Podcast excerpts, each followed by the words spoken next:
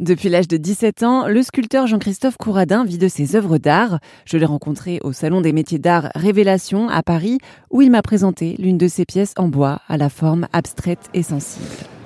Et eh ben voilà, ça c'est euh, l'origine de mon travail. Euh, ça c'est un bois euh, exotique. J'ai travaillé en Guyane une période et j'ai adoré ces bois précieux, magnifiques. Et là on est sur un, palissandre qui un veinage extraordinaire. Donc, vous euh, voyez, je pars vraiment dans la masse avec mes ciseaux à bois.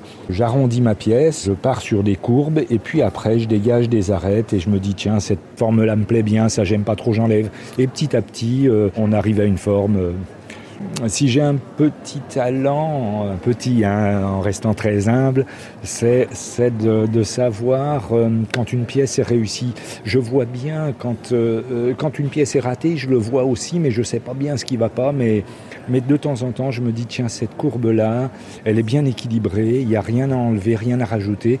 Et voilà, celle-ci, je trouve que c'est une pièce qui est bien équilibrée.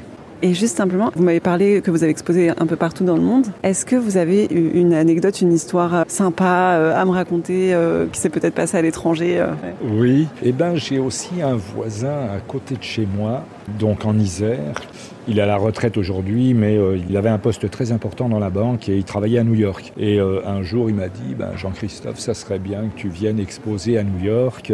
Et ben, je l'ai pris au mot. Euh, un jour, je l'ai appelé. Il m'a dit ça comme ça dans une soirée. Et j'ai appelé sa femme en lui disant ben, Écoute, je suis prêt à venir à New York. Elle a dit Ah bon, très bien, ben, on va organiser quelque chose. Et je me suis retrouvé dans, dans un appartement grandiose juste à côté de Central Park. Je m'attendais pas du tout à ça avec euh, des ambassadeurs de l'ambassadeur de France, euh, plein de journalistes connus. Euh. donc j'étais très très mal au départ et puis finalement ça s'est très très bien passé. On m'a acheté toutes mes pièces. C'était assez incroyable. J'y suis retourné deux ans de suite, exposé chez ce monsieur. pour une fois que c'était la banque qui me permettait d'exposer et qui ne me prenait pas d'agio, ben c'était très bien.